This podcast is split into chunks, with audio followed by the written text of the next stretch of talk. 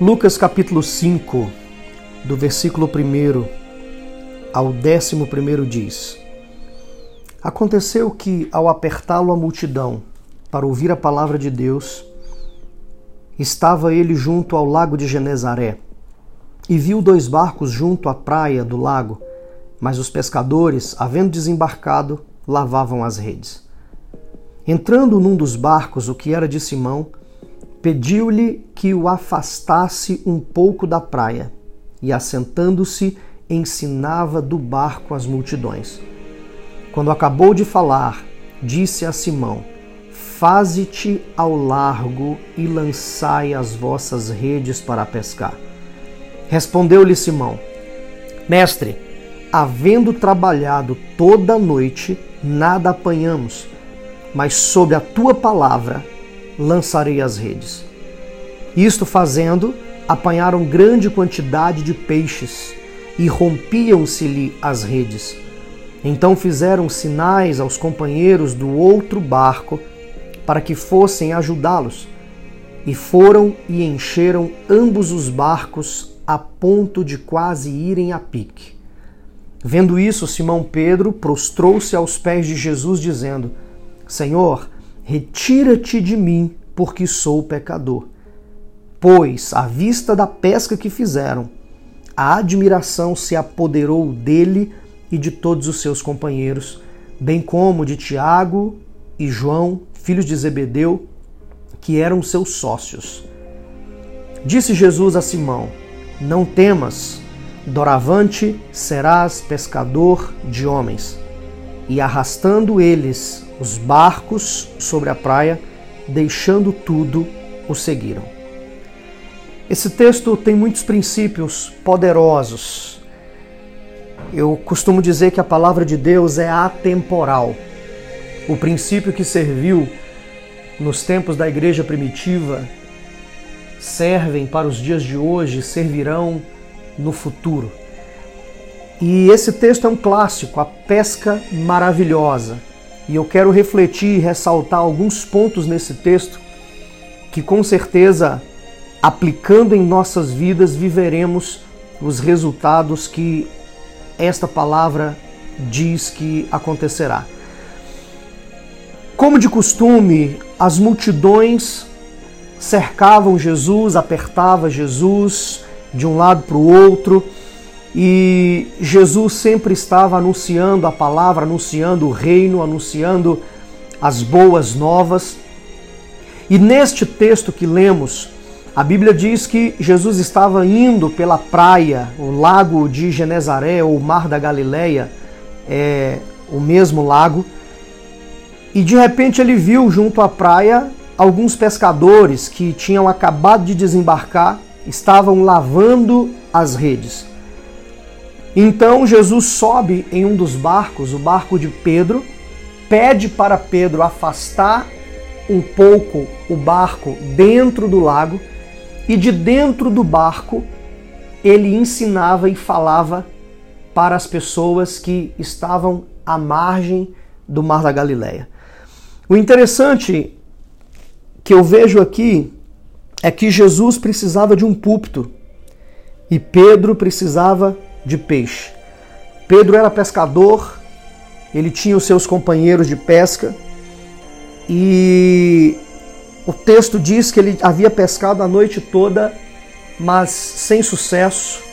Vale ressaltar que Pedro era um experiente pescador, ele vivia disso, ele vivia, tirava o seu sustento daquele mar, daquele lago de Genezaré e ele sabia exatamente os melhores lugares para pescar, os melhores pontos dentro daquele lago para pescar, uh, os melhores horários de pesca. Ele conhecia todo esse contexto, era um homem experiente.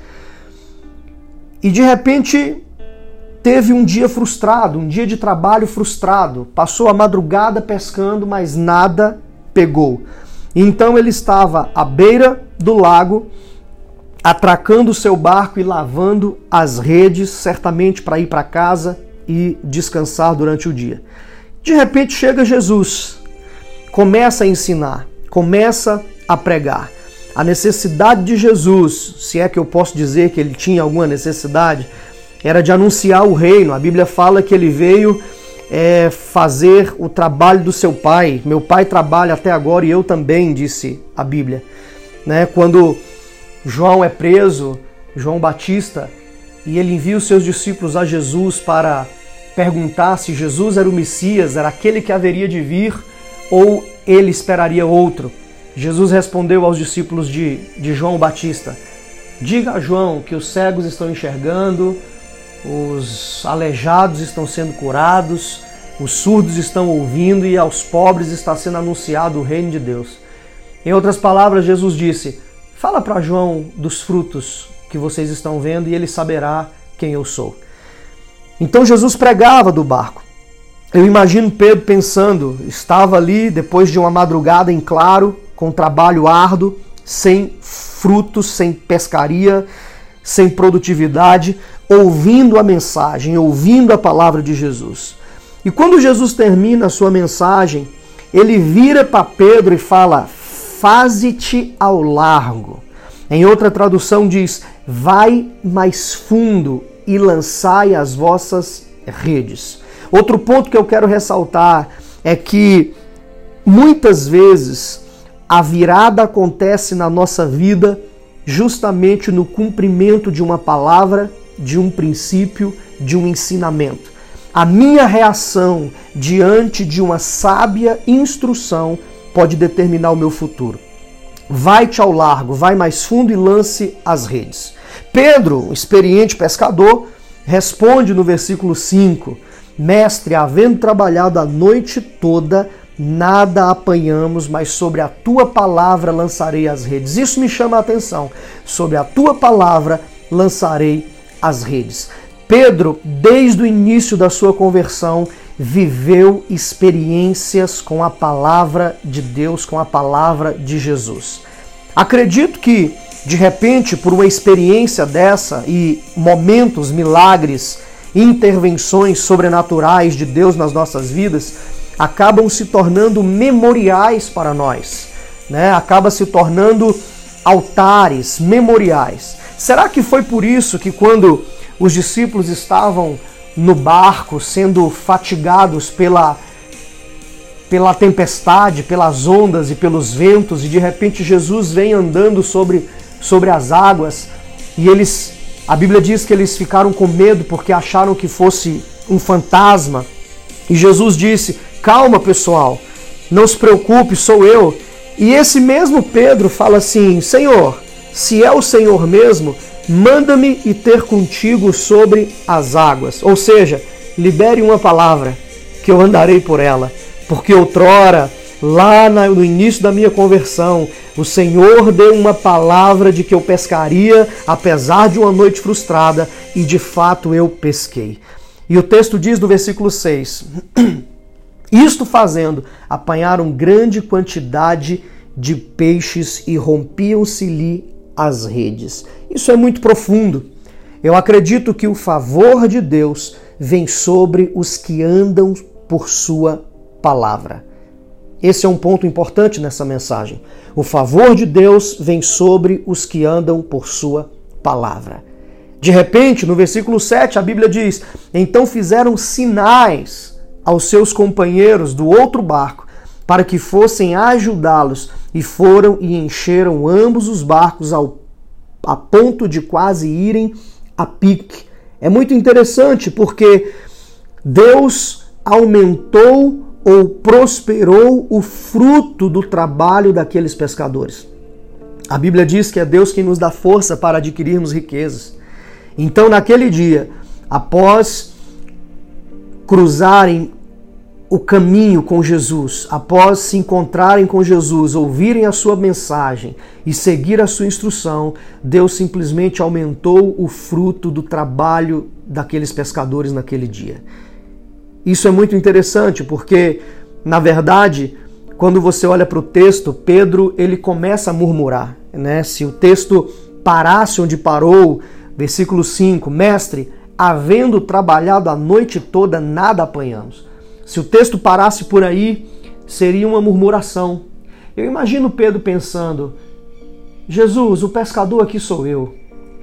Eu tenho experiência. O Senhor é um carpinteiro. O Senhor entende de fazer mesa, cadeira, móveis. Eu entendo de pesca. Se eu que sou experiente pesquei nos melhores lugares, nos melhores horários e não peguei nada, quem é você, um carpinteiro, para me orientar na minha profissão que é pescador? Se o texto parasse por aí, seria simplesmente uma murmuração e nós não estaríamos lendo a história desse milagre. Certamente que não. E um princípio eu tiro para minha vida, que a murmuração é um dos maiores ladrões de milagres. Como diz o meu bispo JB Carvalho, a murmuração é para o diabo, o mesmo que o louvor é para Deus. Então a murmuração adora o diabo. E a murmuração é o maior ladrão de milagres. Portanto, você que está ouvindo essa mensagem, é o tempo de parar de murmurar, parar de reclamar da vida, parar de falar mal, parar de se queixar e olhar para o futuro e andar sobre, a palavra de Deus, porque Deus vela em fazê-la cumprir. Eu acho isso muito interessante porque Deus frustrou a lógica de Pedro. Pela lógica, Senhor, não tem peixe mais esse horário. Esse horário não é bom, eu já estou lavando as redes, eu quero ir para casa, dormir e descansar. E de repente, Deus frustrou a lógica de Pedro. Ei, meu irmão, Deus pode frustrar a sua lógica. Não ande pela lógica. Eu encorajo você a transcender a acreditar no sobrenatural, a acreditar que Deus pode fazer, como diz a sua palavra, muito mais além daquilo que pedimos ou pensamos, segundo o seu poder que opera em nós. Na verdade, a Bíblia diz que como o homem imagina em seu coração, assim será. Pensar é edificar, pensar é realizar. Então pense bem, não pense coisas ruins do seu futuro. Eu quero dizer a você que será melhor do que você imagina. Aquela noite foi melhor do que Pedro imaginou. Eu imagino ele alimentando uma expectativa naquele dia de trabalho, indo pescar como sempre foi, mas naquela noite ele foi frustrado. E o interessante é que Deus fez da maior frustração de Pedro o seu melhor resultado. Essa é uma palavra que eu quero liberar sobre a sua vida. Deus mudará sua maior frustração em seu melhor resultado. Essa é uma palavra rema para você. Fizeram sinais aos companheiros para que eles viessem e ajudassem. E a Bíblia diz que, à vista da pesca que fizeram, a admiração se apoderou dele e de todos os seus companheiros. Irmãos, quando Deus realiza algo na sua vida, é que para essa realização exalte o nome dele. Como diz o bispo JB Carvalho, você é a melhor propaganda que Deus tem. Quando ele faz um milagre na sua vida, ele está dizendo para as pessoas ao seu redor que ele é o seu Deus e que ele pode fazer muito mais daquilo que pedimos ou pensamos, segundo o seu poder que opera em nós. Então eu quero deixar essa reflexão para você e nomear essa mensagem da maior frustração para o melhor resultado. Deus abençoe você.